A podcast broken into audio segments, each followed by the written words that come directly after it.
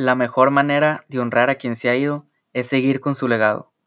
Si se esforzó por hacernos felices, ¿por qué pagarle su muerte con nuestra infelicidad?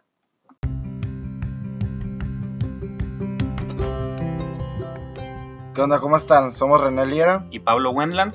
Yo, René, soy estudiante de Ingeniería Industrial, columnista de la revista Correo y además fui voluntario un año completo en Saltillo, Coahuila. Amante del deporte y de analizar las cosas cotidianas de la vida a fondo.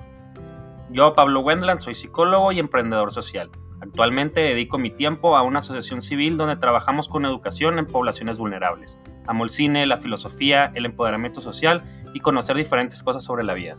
Hicimos este podcast porque creemos en la necesidad en que todo mundo debe ser escuchado. Por eso invitamos a personas distintas a hablar en este podcast, porque todos tienen algo que compartir y todos tenemos algo que aprender de ellos. Esto es Caras Vemos. Experiencias no sabemos.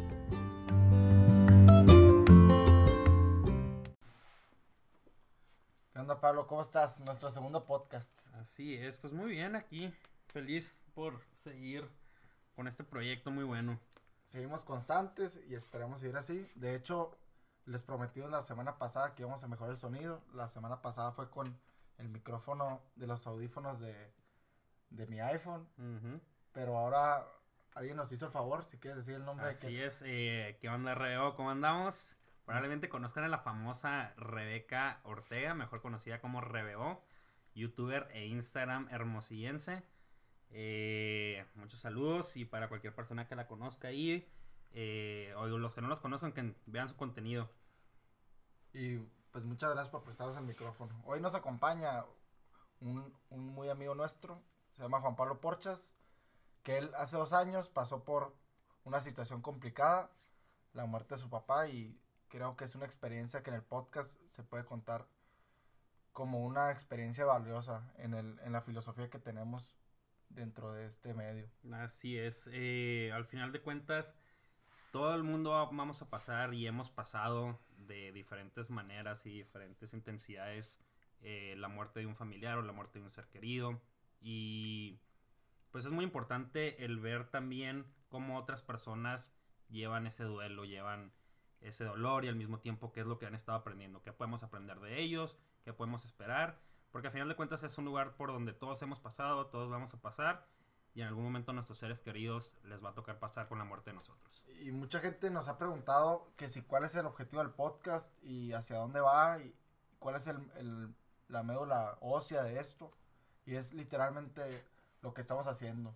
Que cualquier persona tiene una experiencia que contarnos a nosotros y que todos podemos aprender de ellos sobre todo. Entonces, sin más que decir, los dejo con Juan Porchas a que nos cuente más o menos quién es, a qué se dedica y todo esto.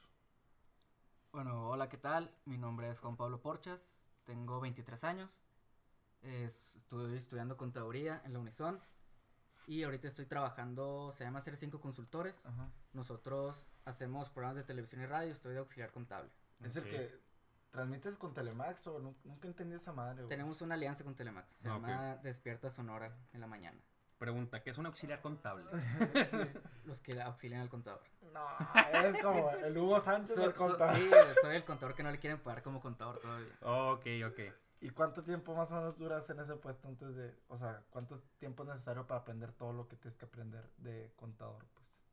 Pues yo creo que más que nada te tienes que graduar y todo y ya. Ok. Ya o puedes sea, hacer lo sí, que ahorita es agarrar experiencia. pues. Pero pues ya de, para graduarte te quedan que me dijiste ahorita dos exámenes que ya estás en las últimas. Sí, ya unas semanitas con el For Dios. Está bien, qué bueno. No prometo, no prometo nada, pero sí, sí espero. Esperemos que hagan. Oye, y an- antes estuviste en Costco y luego antes, ¿dónde en estabas? todas partes.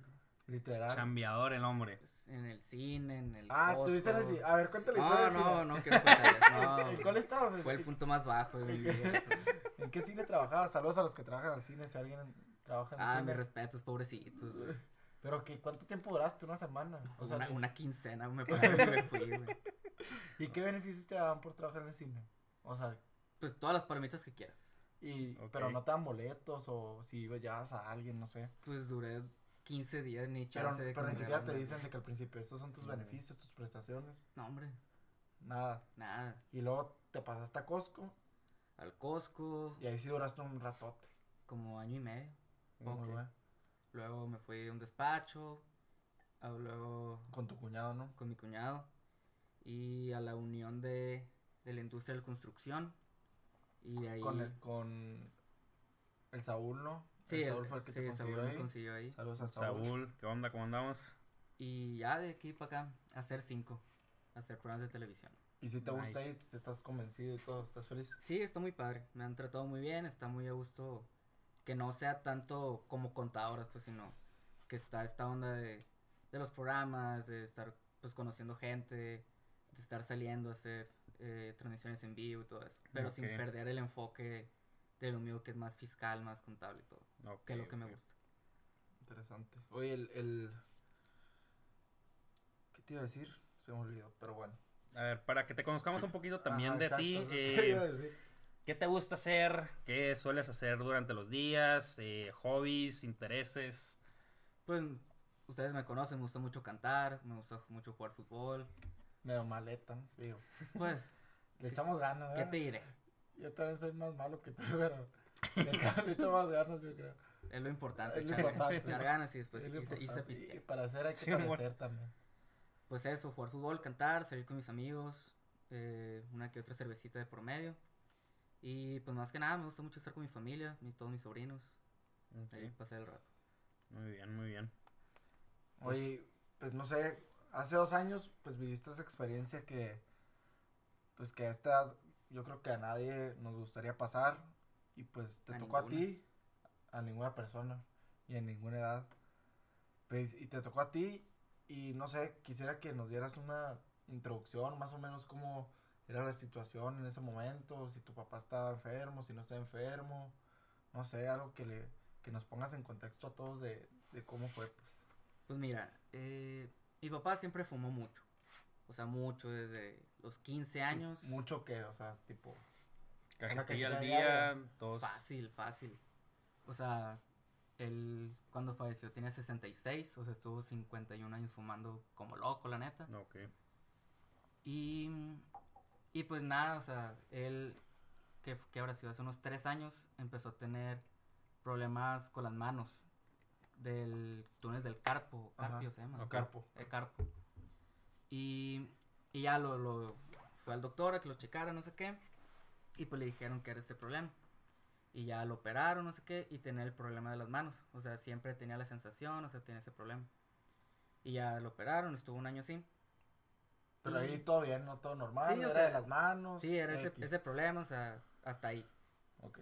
Y ya pasó un año, eso fue en diciembre del 16, del 2016 más o menos. Y luego en junio, era el 5 de junio, eh, un día se empezó a sentir mal, así de la nada.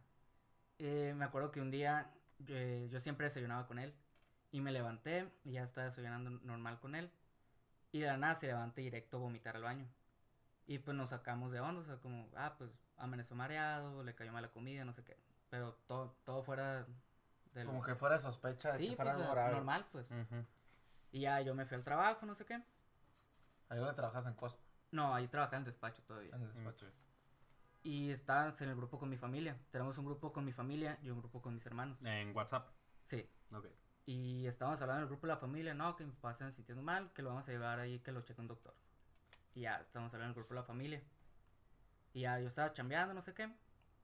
Y, en, y lo llevan, va mi hermano y mi mamá con él a acompañarlo. Y en eso, en el grupo de los hermanos, o sea, ya como que un poquito más serio, me dice mi hermano, hey, ¿saben qué? No los quiero asustar, pero prepárense. Porque el doctor dice que, que no es algo tranquilón, o sea, hay que checar. Ujú. Para todo esto, ¿cuánt- ¿cuántos hermanos tienes? Tienes Somos cinco hijos. cinco Wow. hijos. Yo soy el más chico. Y luego está el Marcos. Marcos. Y ya 10 años para arriba, Víctor. Ah, para todo esto, el Porchas es el pilonazo, el ¿no? pilón del pilón. ¿Cuántos años, ¿Cuántos años le llegas a tu hermano más grande? Tú eres el más chico, ¿cuánto le llegas al más grande? y me va a regañar mi hermana, pero. eh, yo tengo 23, ella ahorita tiene 43. Ok. 20 años, para que se den una idea Sí, dice, margen. dice que chiquito no me quiera cargar porque pensaba que era su hijo. le, le da mucha vergüenza. Me imagino. Entonces, ¿y tienes dos hermanos fuera? No, mi, mi hermano ahorita está trabajando en Mérida y todos mis hermanos están aquí en Hermosillo. Y Marcos fue el que mandó el mensaje al, al Así grupo. es. Ok. ¿Y luego? Y, y no, no sé por qué me, me entró demasiada ansiedad, preocupación. O sea, era un mensajito normal, pues por así decirlo. Pero me entró mucha ansiedad, así fui a hablar con mi cuñado que estaba ahí trabajando y le digo, ¿sabes qué? Me tengo que ir, tengo que ir a ver qué onda. Ujú. Y agarro el carro y me voy. Y en el camino, de la nada, llore y llore, rezando, sea, no, no sé por qué, de la nada sentí demasiada ansiedad. Y yo me acuerdo que ahí yo empezaba, o sea, yo platico mucho con Dios. O sea, y yo le decía, ¿sabes qué? No sé qué está pasando, pero déjate de cosas. O sea, tú sabes que no estoy listo para esta situación, no quiero que me lo quites, sabes que lo necesito, no sé qué. Y ya, total, llego a mi casa, está mi papá acostado, está toda mi familia ahí. Y estamos esperando que lo llevaran para hacer unos estudios. Y ya estamos ahí un rato en la casa y ya lo llevamos al hospital. Y ya le hacen unos, unos análisis y el doctor nos dice, ¿saben qué? Lo tenemos que dejar internado para que lo chequen, no sé qué. Y, y ya, total, se queda en el hospital y está toda la familia junto con él. En ese entonces yo estaba haciendo verano en la Unison. Iba en la mañana a trabajar y en la tarde iba a la escuela. Entonces, yo en la mañana saliendo del trabajo me iba con mi papá, luego me iba a comer y ya me iba a la escuela, salía y me, me volví al hospital. Eso fue un lunes, 5 de junio, si no me equivoco, fue el lunes. Entonces, eh, así estuvieron varios días. Y la neta, nuestro peor miedo era, ah, pues va a tener cáncer o algo así, pero Ujú. relacionado con el cigarro. Sí. Entonces, así pasaron los días, no sé qué, y le están haciendo estudio lo están checando. Y papá lo veías como si nada, pues como, como los que lo llegaron a conocer, súper alegre, sacándole cura a las, a las enfermeras, así, pues, o sea, to- todo muy bien, pues. Oye, y cómo, por ejemplo, ¿cómo, cómo aprovechas el tiempo dentro del hospital en, en esos estudios? O sea, antes de que sea un, un diagnóstico así muy... Pues es que todo, O lo, sea- todo lo veíamos como un... Nuestro mayor miedo era un... va a tener cáncer. Así era lo, lo peor que podía pasar.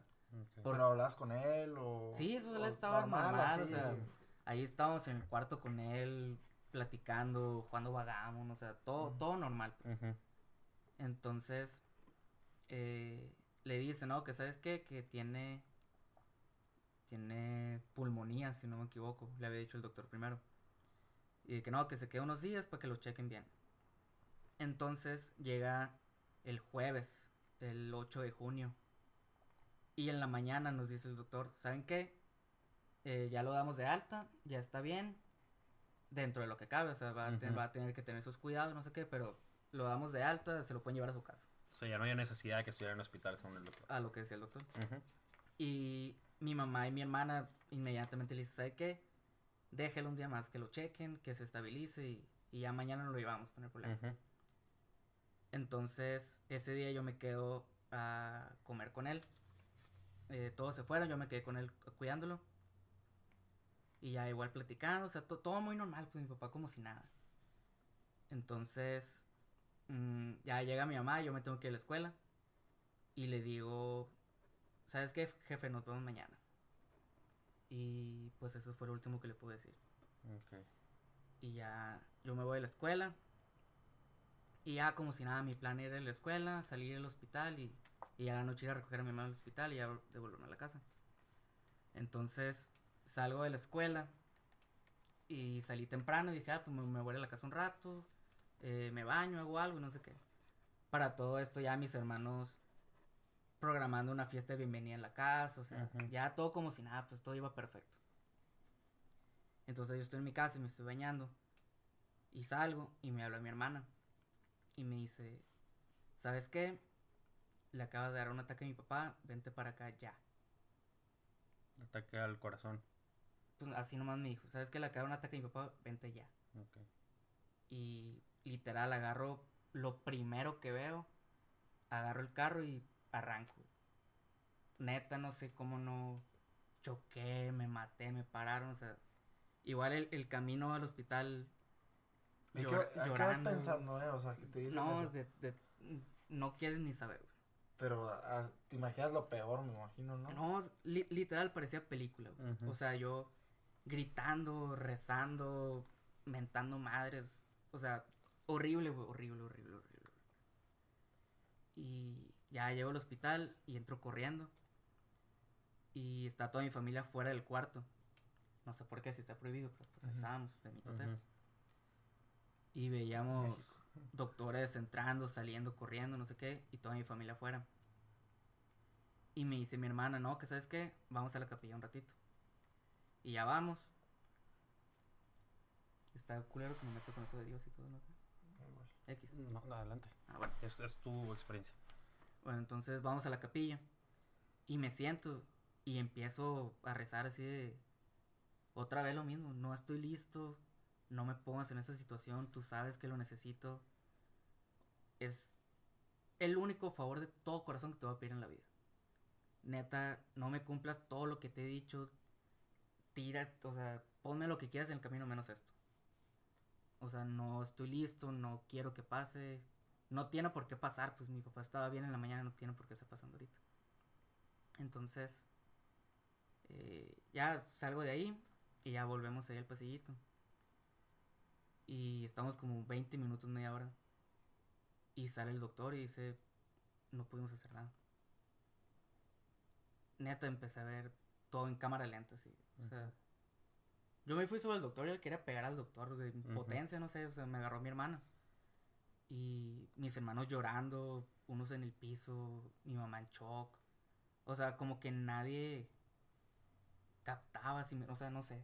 O sea, todo es muy, muy raro el golpe. ¿A- ¿A ti te avisó el doctor así directamente o, Lit- o lit- o al- a tu mamá? y- Así, o sea, estábamos toda la familia fuera del cuarto, salió y así hizo las y manos pi- y, no pide pudimos- perdón o, o dice Así, así nomás, así. ¿qué dice? No pudimos hacer nada. Y se va. Yo, yo, no, o sea, yo creo que por eso fue que le quise soltar un chingazo. O sea, por tan seco, tan... Es que No, no sé, no, no o sé, sea, siento sí, que los médicos Sí, tienen que sí, estar, sí, sí, o sí. sea, debe haber un protocolo para decirte o las sea, cosas. yo y- entiendo que, que también para un doctor no es fácil decir todo eso. Ujú. Sí, claro. Pero pues uno que lo recibe es un Sí, pues, sí, chinga tu madre, tú me lo quitaste, tú la recibes, ¿sabes? Ajá. Ajá, exacto. Y e igual estamos en el cuarto, o sea, en, en el pasillo, perdón. Y todos pues llorando, todos sacados de onda. Y me dice mi hermana, ¿sabes qué? Vamos a la capilla otra vez. Y le digo, no, no quiero ir. Y que no, que vamos, no, no quiero, no quiero, no quiero. Total, me lleva a la fuerza. Y me siento en la capilla. Y literal fue un... ¿Sabes qué? Ya no creo en ti, güey. O sea, te valió madre lo que te dije. De que sirve estarte hablando y todo si... Si te valió, pues, o sea, si hiciste lo que querías. Si no... Si no estuviste ahí para mí ni para él. O sea... de- de- ¿Para qué sirve? Pues más que nada. eso. Y ya salgo, pues, no- nos dejan entrar al cuarto. Y ya pues todos despidiéndonos de mi papá. E igual en la noche ya nos vamos todos a mi casa. Y pues todos sentados en la sala viéndonos, nadie quiere hablar. Y, y pues empieza el, pues ahora qué. O sea, el estar organizando el funeral, viendo misas. Para todo esto mi hermano vivía en Mérida, pues alguien le tenía que decir, mi papá se acaba de morir, pues vente. Porque él habló con él en la mañana, pues de que, ah, que ya estoy bien, me dieron de alta. Ah, que, que fregón, pues todo bien. Mañana Y él ni hablo". se imaginaba nada que estaba pasando. No, pues nadie, güey.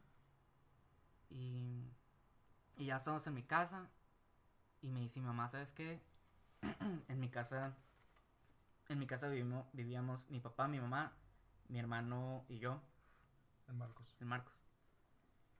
Y me dice mi mamá, ¿sabes qué? A dormirnos todos juntos ahora. Y ya estamos todos en, en la cama de mis papás dormidos. Que ni dormimos, o sea, dormimos que 15 minutos. Y ya nos despertamos y fue un... Pues empezar a organizar todo. Y voy con... A mí me toca ir con, con Marcos, con mi hermano, ahí a la funeraria y todo el trámite de...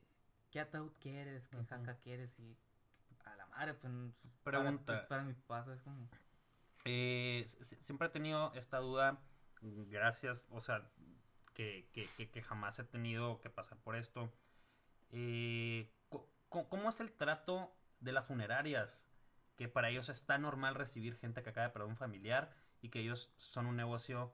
Ajá, deja tú normal, es el negocio. Ajá, o sea, digo, es, es- es- es- está bien, o sea, que saquen dinero de eso, se entiende. Eh, sí, o sea, pero hasta donde tengo entendido también los precios están extremadamente inflados. Demasiado.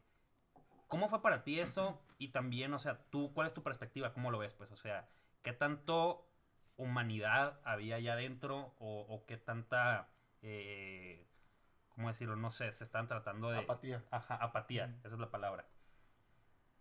Pues yo sentí un trato muy normal. O sea, ni muy golpeado, ni muy... No como si fueras compadezco. Oxxo. No, o sea, es como un... Vas a cualquier tienda a comprar algo. Ok. De que, ¿sabes qué? Tenemos este- estos paquetes, cualquiera. De que, no, que este. Ah, bueno, vamos a escoger un ataúd. Vamos a escoger la cajita de las cenizas. No, que en qué cuarto. O sea, tan... Tan normal que no captas lo que estás viviendo. pues. Y... O sea, ¿tú qué pensabas en ese momento? Lo que tu papá... Elegías el color que tu papá hubiera querido. El, o el que les pareció a ustedes. No, cuando conocí a mi papá hubiera dicho, póngame en una cajita X. o Sí, sea, o sea, mi sí. papá es la persona más sencilla del universo. Ok. Pero pues igual tampoco lo hace meter en cualquier cosa. Sí, claro. Y, y ya, o sea, o sea, yo y mi hermano nos veíamos con cara de, "Ah, o sea, estamos haciendo esto en verdad, pues. Y ya, total, e- elegimos todo. Y en la, ya, total, ele- elegimos todo. Y ya nos regresamos a mi casa, pues vien- viendo lo de la misa, no sé qué. Y al, al, al otro día, o ese día no me acuerdo, fue el- ya la funeraria. Igual está muy fuerte, impresionante, no sé cuál sea la palabra. Entrar y que esté el cuerpo de tu papá ahí en el ataúd, ¿sabes? Como. Y como que muy... Pues no, no sabes cómo reaccionar. pues. O ¿Tú sea, cuánto tiempo te tardaste en, en acercarte y verlo? no, no yo, yo, no, yo sí fui directo. Pero, pues es que lo ves como si estuviera dormido, pues. O sea, no. Pero a través del vidrio, ¿sabes? Como es, es. Está muy raro. Ok. Y. Y ya me acuerdo que empezaron a llegar ustedes. O sea, empezaron a llegar mis amigos, yo empecé a llegar familia. Y mu- mucha gente me veía al principio muy serio. Luego hecho pedazos. O sea, como que fueron muchísimas emociones en un solo momento. O sea, yo me acuerdo que ni, no comí como en dos días, de que me decían de que, ¿sabes qué? Vamos a comer, vamos, yo te llevo y no, quiero estar aquí, o sea, te, tengo que estar con mi papá aquí. pues. Por ejemplo, ¿qué, ¿y qué tanto te sirvió que eran tus amigos o tu familia? ¿O no te das cuenta?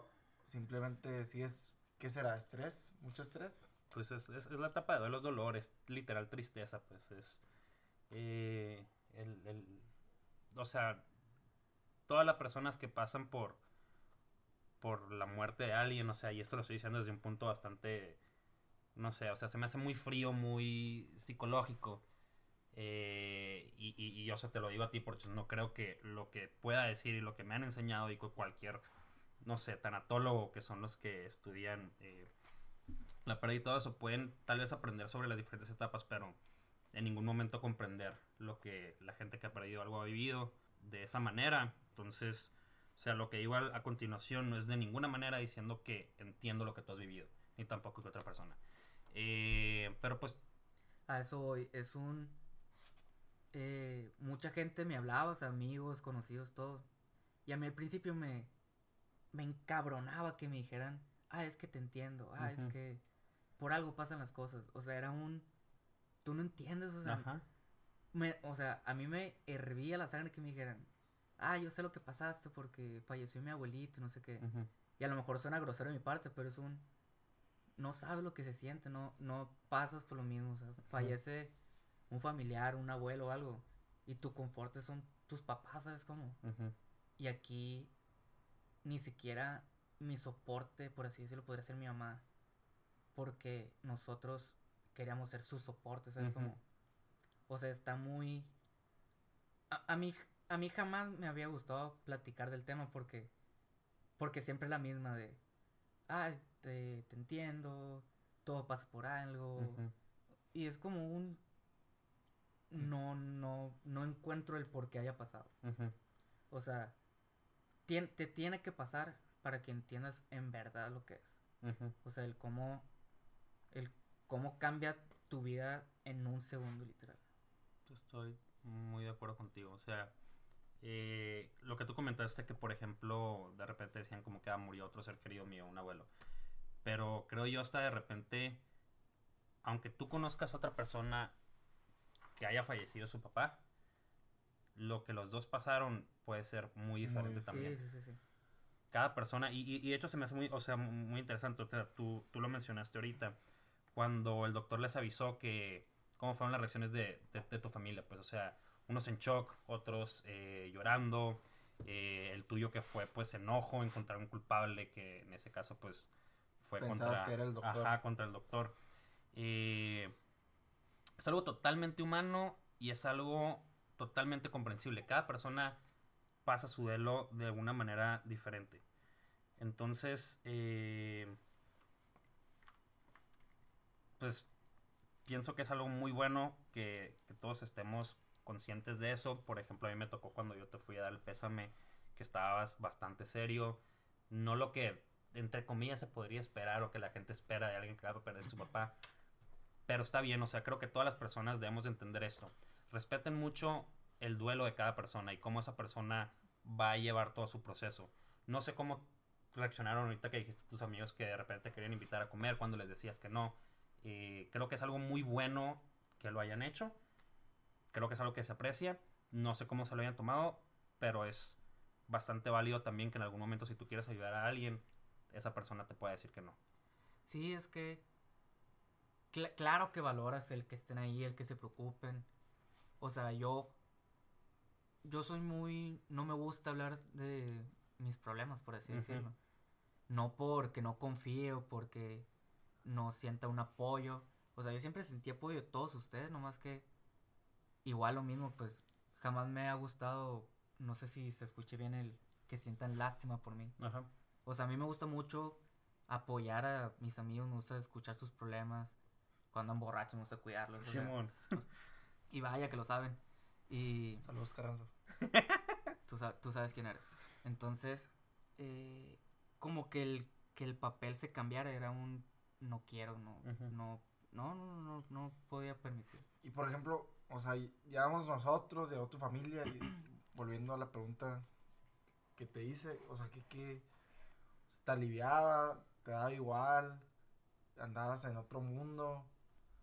¿Qué te gustaba? Y ya comentaste que era lo que no te gustaba que te dijeran, pero ahora también, ¿qué te gustaba que te dijeran? O simplemente que se quedaran callados y te se pusieran enseguida de ti. No sé, como que cada persona también, así como vi el duelo, Ujú, siento yo que son las diferentes formas de apoyo, ¿no? Y ujú. por eso la pregunta. Siempre tengo la curiosidad de que qué digo, o sea. Al menos en mi caso, a mí era un no quiero hablar con nadie. Ok. O sea, estén ahí, pero, por ejemplo, a mí me dijeron que le sacaron mucha onda cuando recién falleció mi papá en el hospital, que llegaron ustedes. Y salgo y yo, como si nada, o sea, todos serios, callados, y yo de, pues cuenten algo, pues, ¿qué, qué pasó hoy? ¿Qué hicieron? Y todos de, ¿qué pedo? porque está tan normal este vato? Ujú. Y ya hasta que te cae el 20 es un, pasó esto, pues. Igual ahí en la funeraria era un vamos a comer, te apoyamos y sabes qué, vayan ustedes, yo quiero estar aquí. O sea, simplemente como. Por ejemplo, la visión de amigo, no sé, no sé si tú lo habrás hecho y a lo mejor lo hice mal, pero como que piensas también que. O sea, si no.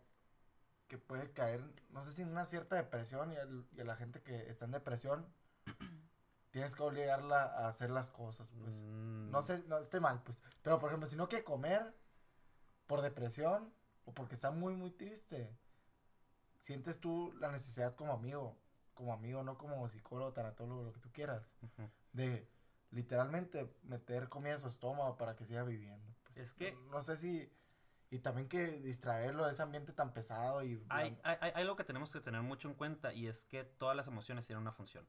Y la tristeza es, es- salen intensamente, o sea, toda la película intensamente, para los que no la han visto, spoilers, así que tápense los oídos, no sé quién no, no la ha visto, pero bueno. Eh, Es se- para niños, ¿no? sí, pues, ten cura- ¿no la has visto?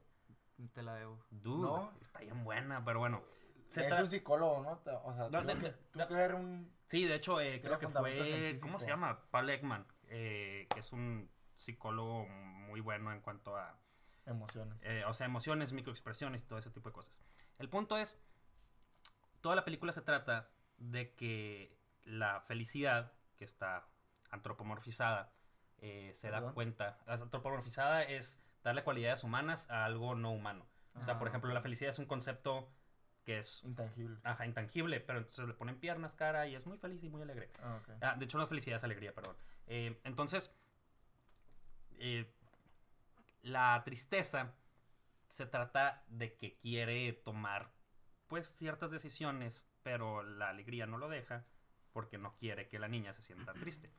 Y toda la película es entender que la tristeza tiene una función. Y yo pienso, ustedes pueden pensar lo contrario, pero en los funerales son para los vivos. ¿Por qué? Porque le dejan a las personas de los seres queridos entender qué es lo que está pasando. Eso que tú dices que es de repente ir a comprar las cosas, ver a tu papá, no puedo ni de cerca entender cómo se sentiría eso, pero creo que da una buena forma para poder empezar a interiorizar lo que está pasando. Porque como tú dijiste, tu papá era una persona muy sencilla. Si lo metían en una caja le valía madre, pero ustedes querían que estuviera en un bonito ataúd. Ustedes querían que tuviera flores, que vaya gente, todo ese tipo de cosas. Indirectamente, ¿no? Porque a lo mejor en ese momento no piensas de que, ah, ojalá venga mucha gente, ojalá reciba Ujú. 100 mil coronas, pero obviamente quieres la mejor despedida para Así alguien es. muy querido, ¿no? Sí, o sea, totalmente. Al final de cuentas, los funerales los hacemos de cierta manera. ¿Por qué? Porque nosotros nos hace sentir mejor y no está nada mal. Es un proceso totalmente humano el duelo. Y el duelo es la interiorización de la tristeza de una manera. Y, la tristeza nos enseña a darnos cuenta qué es lo que hemos perdido, qué es lo que queremos, hacia dónde queremos ir, qué podemos hacer con eso que hemos aprendido y darle un uso. Y muchas veces el no querer comer es parte de la tristeza diciéndote baja tu actividad psíquica, que es toda la energía que tienes, pues tanto en el cerebro, en todo tu sistema nervioso, que hace que no te quieras mover, que quieras llorar, que no quieras comer, pero es para que te quedes pensando. Y sacar a una persona de su etapa de duelo y sacar, a una persona de la tristeza no es lo mejor. Hay que dejar que las personas pasen ese proceso para que lo interioricen y puedan vivir todavía tal vez con dolor, pero aprender a vivir con ese dolor. Y por ejemplo, si, o sea, ¿cuál es el riesgo de que una persona que fallezca un ser querido caiga en una depresión? Es, es, es bastante normal. En realidad es común que una persona que está en una etapa de duelo, el duelo debe tener cierto... O sea, por ejemplo, si una persona va con todos los síntomas de, de, de- de depresión y acaba de morir un ser querido hace probablemente, no sé, un mes o se cumplió un año, es aniversario o algo así, es un factor a considerar en que decir esa persona no tiene depresión, simplemente está pasando su etapa de duelo. Pero si ya pasó muchos años o no es ningún aniversario, pasaron muchos meses y la persona todavía sigue en la etapa de duelo, es que esa persona se quedó dentro de la depresión que es normal. Entonces, ahí es cuando ya necesita ayuda eh, psicológica. De hecho, eso voy. Eh, fue literal un año, güey. O sea, hasta que el aniversario de... ¿Se dice aniversario? Sí. Luctuoso. El, el aniversario de mi papá. Literal fue el peor año de toda mi vida en todos los aspectos. Porque sin darme cuenta caí en depresión, ahorita que están hablando de eso. Súper fuerte, pero yo ni en cuenta, o sea, de la nada un día me di cuenta que todo, todo, literal, todos los días del, fue el 8 de junio, del 9 hasta el otro 8 de junio, todos los días acostarme a las 10 de la noche y dormirme a las 4 o 5 de la mañana llorando, pensando de todo, o sea, no pude dormir, tomaba pastillas por dormirme, nada. O sea, de eso trajo, eh, me empezó a ir súper mal en la escuela, súper mal en el trabajo, eh, ya dejé- dejaba de salir, dejé de buscar a mis amigos, me la llevaba dormido en mi cuarto, acostado, llorando, pens- recor- recordando más que nada, o sea, todos los detalles, todo con detalle te lo puedo decir otra vez. O sea, van en que dos, tres semanas se cumplen dos años. no hay día en el que no recuerde exactamente todos los momentos, todos los detalles con los que fue tocada cosa. Eh, como te digo, de, un día de la nada fue un... Eh, pues me fue mal en la escuela, en el trabajo, subí un chorre de peso. Como que se te juntó todo el... todo, todo me empezó a ir mal. todo, todo, todo, todo, todo. ¿Se te ocurrió ir a un psicólogo o un psiquiatra o alguien que...? Es que va de lo mismo de... No me gusta que me... Que me digan... No me gusta que me digan lo que ya sé que me van a decir. Pues. Que a lo mejor sí, un psicólogo, tanatólogo te dice otras cosas, no sé qué. Pero yo pensaba, pues, ¿qué chingo me va a decir de...? Si no me entiende. Sí. Si no pasa o sea, a lo mejor Sí, a lo mejor sí lo entiendo, pues, pero yo era un... Pues, ¿qué me va a decir? Él ya está en un lugar mejor, él ya está tranquilo. O sea, yo sé eso, pues, pero no, no, no me sirve. No te da pues, consuelo, pues. Ándale. ¿Y qué, qué tan frecuentes o sea, tú del otro lado, ¿no? Del lado de, psicología que, que ocurra, no, no sé si llamarlo error porque así lo vivió él, pero ese no buscar ayuda profesional, ¿no? ¿Qué tanto me tenemos al, al psicólogo en estos casos? Pues en, en, general no, no, no, me atrevería a decir ni siquiera que necesitabas ayuda porchas profesional. ¿Por qué? Porque no conozco tu situación exactamente. O sea, muchas cosas me puedes decir sobre que fue un pésimo año. Probablemente sean como que muchos síntomas de, depresión, no poder dormir, subir de peso, es, muy común en, depresión, pero puede ser parte del, duelo también. O sea, quiero hacer una aclaración aquí. Yo no soy psicólogo clínico y mucho menos soy tanatólogo. Necesitaría hacer todavía una maestría o alguna, ¿cómo se llama? Especialidad. Especialidad, gracias.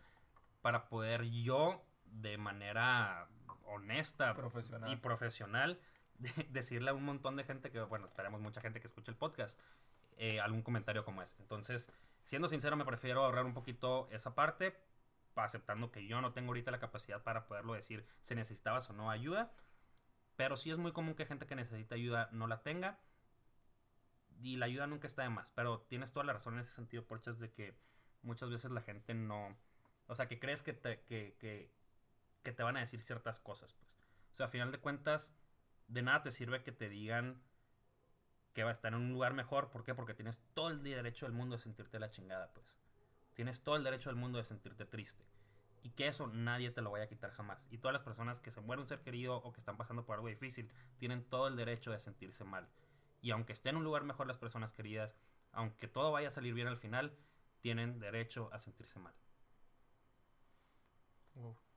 Digo, ahorita es medio fuerte para mí, por ejemplo, escuchar no sé, tu testimonio, lo que pasaste, porque, digo, estando, según yo, cerca, eh, pues te das cuenta que, que hay muchas cosas que oculta la gente y, por su propia protección, yo creo, pero luego, luego, ¿qué pasó? O sea, pasó todo esto, pasó una semana, y luego se hicieron dos semanas. ¿Qué, ¿Cómo fueron los primeros días en tu casa? Por lo menos en tu casa, tu mamá, tu, tu hermano, no sé qué nos puedes compartir por ahí. Pues es que las experiencias son, como dicen, todas son súper diferentes, cada quien vive su duelo de manera diferente. Y al menos en mi casa era un... Yo me acuerdo que en el funeral de mis papás, de, de mi papá, eh, mis hermanos y yo dijimos de... Toca madera, pues. Sí, eh, dijimos de... Mi papá siempre trató como una reina a mi mamá. Y que no vamos a dejar que eso cambie, pues ahora a nosotros nos toca tratarla como lo que es. Y pues seguirla cuidando hasta ahorita, entre todos, pues estarle, no, no diría manteniendo, pues porque no, no, no va así la cosa, pero pues ella ayudándolo con todos los gastos de la casa, todo lo que necesito, o sea, siempre estar atento a, o sea, mi mamá desde el principio siempre se sintió muy mal conmigo y con mi hermano como un, no tienen por qué estar viviendo esto a esta edad, pues. O sea, no tienen la responsabilidad ahorita de ustedes estarme cuidando. Yo todavía los tengo que estar cuidando ustedes, pues son mis bebés, nos decía. Y pues nosotros, pues ni modo, no nos queda otro, pues ya, ya nos cuidaste pues, toda la vida, ya nos pagaste primaria, secundaria, prepa, universidad. Ya es momento de regresar, nosotros al menos un, poquito. un poquito de todo lo que nos dieron, pues. Y y pues nada, seguir, seguir el ejemplo de, de mis papás. Y algo que decías ahorita de cómo pasó después de todo esto. O sea, sí fue un año de no dormir, de que todo me fuera a la chingada. Y no sé por qué en un punto dije, ¿sabes que Ya... bo- Sí busqué, por así decirlo, un tanatólogo, psicólogo, no sé qué. Pero como que decía, por orgullo, pues por orgullo, ¿para qué? Pues no, no, no, no necesito, pues. O sea, yo siempre dije, no necesito, se me va a pasar, voy a salir adelante, es una etapa, no sé qué. Y hasta que pasó un año. Y dije, no, pues mínimo si no voy a ir, pues voy a buscar algo que me ayude. Y de hecho, eh, busqué un libro de una tanatóloga, se llama Gaby Pérez Islas, la tanatóloga. Se llama Cómo curar un corazón roto. Y habla de, de las pérdidas. Habla de pérdida de padre, madre, cortar con una novia, que fallas, que, que se muera tu mascota, o sea, de todo, pues de todas las Ujú. maneras. Y lo leí y me llamó mucho la atención que dice que, por así decirlo, el promedio de duelo de un padre es un año, que fue el tiempo en el que, pues al menos... Tu eh, duelo sí, terminó, el- pues. no, no di- diría que terminó, pero como que ya Pasó podía controlar, etapa. ándale, como que podía controlarlo más, pues. Y va a sonar muy filosófico, como a mí me gusta decir mamador, pero como que sí empiezas a ver la vida muy diferente. O sea, empiezas a ver cada detalle de la vida, todo lo empiezas a ver súper diferente. O sea, no sé, a mí cuando recién pasó, me contaron que había una leyenda, creo, que es de los colibríes. Que los colibríes es, es, digamos, como, es el animal en el que se transportan las personas que fallecieron, como que vienen a visitarte, por así decirlo. Y yo al principio decía, ah, pues qué pendejada, pues ni al caso. Y me acuerdo que cada, cada momento, o sea, no sé, estaba arreglando el carro acá y se paró un colibrí enfrente. Y de que, ah, qué raro, no sé qué. Luego estábamos en casa de mi hermana jugando los niños, no sé qué, y yo un colibrí en medio jugando con ellos. Luego estaba en una entrevista de trabajo acá, estaba bien, bien nervioso, no sé qué. Y empiezo a hablar con mi papá de, oye, ayúdame, no sé qué, mándame una ayuda. Y eres un colibrí en la ventana. Pues. O sea, suena muy pendejo, pero empiezas a ver detallitos así que, que por algo pasan las cosas, pues. Igual, no sé, literal, todos los detalles que pasan es, ah, pues, a lo mejor me lo mandó mi papá, me está apoyando, porque sí sientes el apoyo, pues. Igual como dije al principio, cuando pasó, que yo dije, ¿sabes qué, Dios? Ya no creo en ti, no sirves de nada, o sea, adiós, pues. Sí empiezas a, a ver un poquito más ese lado de, a lo mejor sí hizo su labor y por algo se lo llevó, pues. Ya me pongo a pensar y es un, si hubiera salido del hospital era un, ya no iba a poder vivir su vida. O sea, iba a estar con tanque de oxígeno, ya no iba a poder salir como antes, obviamente ya no iba a poder fumar. O sea, ya no iba a poder realizar su vida, pues a lo mejor, como fue tan buena persona, dijo, ¿sabes qué? Vámonos antes de que te pase algo malo. Que a lo mejor Dios tra- no trabaja directamente sobre ti, pero ve el bien sobre la otra persona. Pues muy bien. Yo, yo creo que, que nos dejaste muchas enseñanzas y no sé si quieras concluir con un mensaje para la gente que nos escuche, ya como para terminar este podcast y, y nada más, pues, no sé con qué mensaje le quedas así, resumidas cuentas. Pues que lamentablemente todos vamos a pasar por esto tarde o temprano. Y que si es necesario el buscar ayuda, el acercarte, el desahogarte. Yo creo que es la primera vez que hablo de eso sin soltarme llorando. Y pues el buscar ayuda, pues que no, que no es el estar por orgullo, el no querer acercarte, el decir voy a salir solo de esta. Igual gracias a Dios yo jamás caí de que en problemas de drogas o alcohol o nada, pues a mí fue más otro, otro tipo de depresión, podría decirse. O sea, busqué otra salida, me tardó muchísimo más, pero pues poco a poco vamos saliendo. E igual que todos tienen el apoyo de alguien, pues. Ya sea un amigo, buscar un psicólogo, la familia, que no están solos. Que muchas veces, por más fuerte que te haga, no puedes salir tú solo de, de tus problemas. Y a veces sí se necesita ayuda profesional y, y pues más que nada, en mi perspectiva, el nunca alejarse de Dios. Que por más que te enojes con Él, que por más que no entiendas sus decisiones, que Él sabe por qué hace las cosas.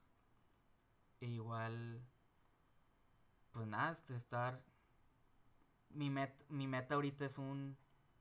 Todo lo que haga, quiero voltear para arriba y que esté orgulloso de mí. Sí me pegó mucho el... Nunca va a ver que me gradué, mis hijos, mi familia, mis logros. Pero, pues yo sé que está arriba viéndome, que está orgulloso de mí. Muy bien.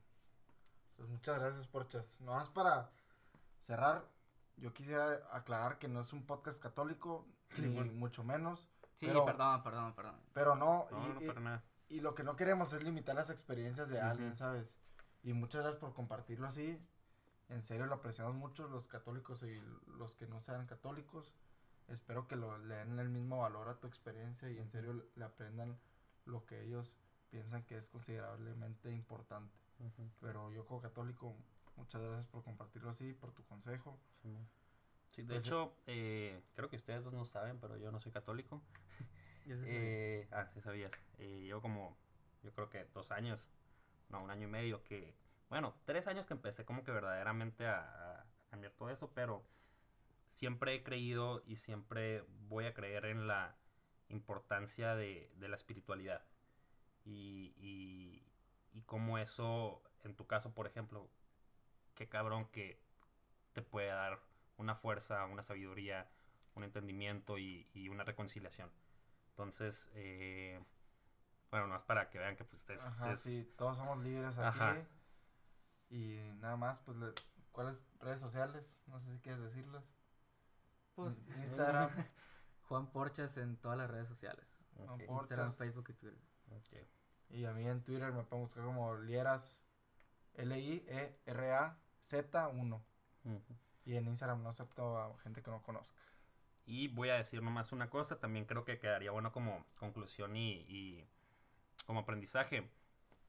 En algún momento tú dijiste que te subiste al carro, te fuiste en chinga, casi chocas. eh, muchas veces también que traccionaste de diferentes maneras con otras personas. Nunca saben por lo que está pasando la gente. Tal vez esa persona que tú dijiste, qué ojete que se me acaba de meter en el carro, no sabes qué es lo que pasó. Todos merecemos el beneficio de la duda. Pues como se llama el podcast. un mal día. Ajá, o sea, caras vemos, experiencias no sabemos. Pues muchas gracias a todos. Compartan en sus redes sociales como en Instagram. La vez pasada tuvimos 250 oyentes. Entonces esperemos sumar cada vez más. Bueno, antes que nada, pues quiero agradecerles que me invitaron al programa. Eh, espero que haya sido de, de provecho.